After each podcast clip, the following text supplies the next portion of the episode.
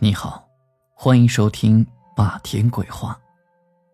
身为人父母的听友都知道，这宝宝一到晚上爱夜哭，有可能是饿了，有可能是尿床，再或者也有可能是缺钙。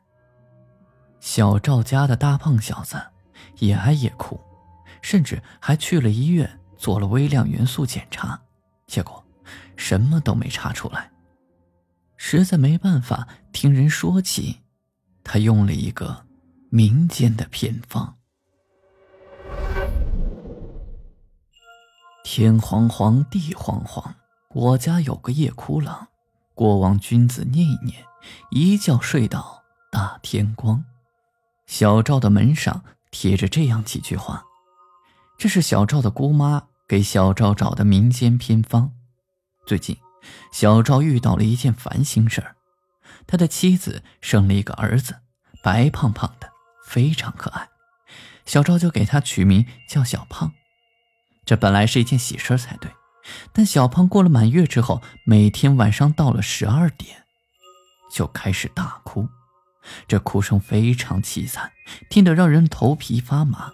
而更诡异的是，一到了凌晨一点，这哭声便停止了。这一连过了几天，小赵夫妇俩始终都没有找到原因。这去医院也查了，孩子什么事儿也没有，一切指标正常。而邻居们却已经找上门提意见，说好好照顾这孩子，晚上听着小朋友哭，谁都觉得瘆得慌。这一天，住楼上的刘大妈看到小赵媳妇抱着孩子在散步，于是热心肠的问。你们这小孩，怕不是看见什么不干净的东西吧？要不找个人去看看。小赵是从来不相信这些。而这一天的晚上十二点，小胖的哭声又准时响起来了。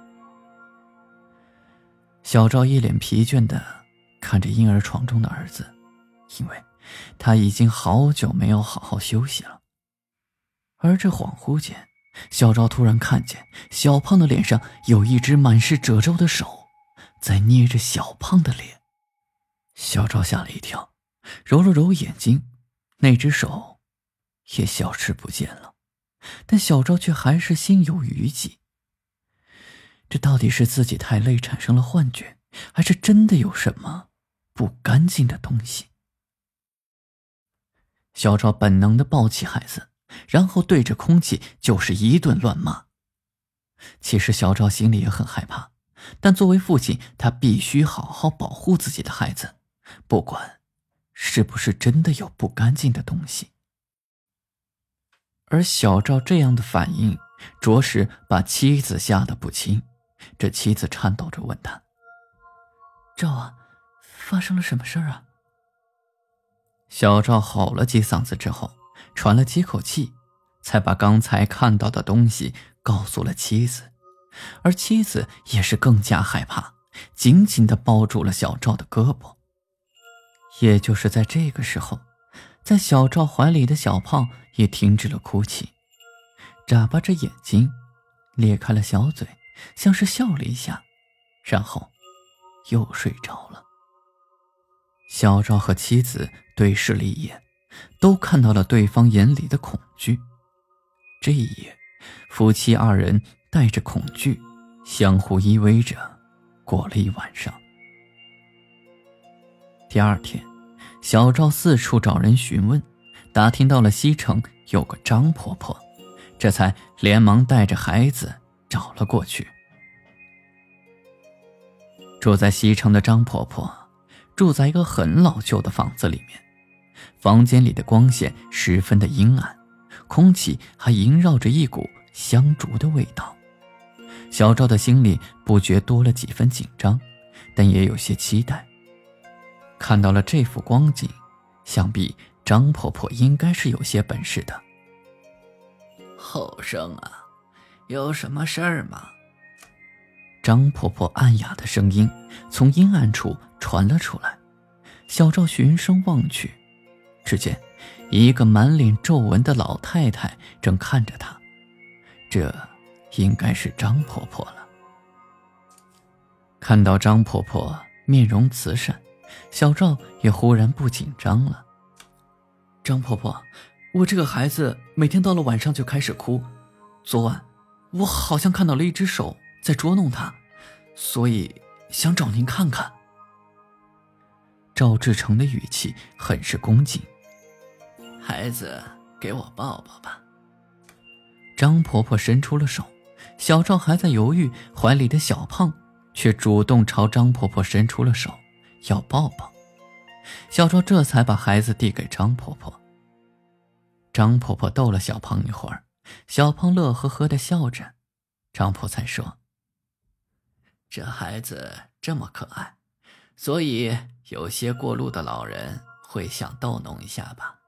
他们应该没什么恶意的。”听到张婆婆这么说，反倒是确定了昨天晚上让小胖大哭的，真的是不干净的东西。小赵连忙道：“老人家，这有什么办法能让他们别再骚扰我儿子吗？我已经有十几天没好好休息了，这样下去对孩子和我的身体都不好呀。”张婆婆闻言，凝重地说：“你说，这已经有十多天了。”这不应该呀！就算是喜欢小孩子，也不能一直留在一个地方。像这种情况，应该不是过路鬼了，我看是专门冲着你儿子来的。小赵听了，顿时大惊：“为什么会这样啊？”张婆只是摇了摇头说：“这我可能就不清楚了。”但是这种情况一定是有什么执念，你好好想想，你是不是做过什么事情？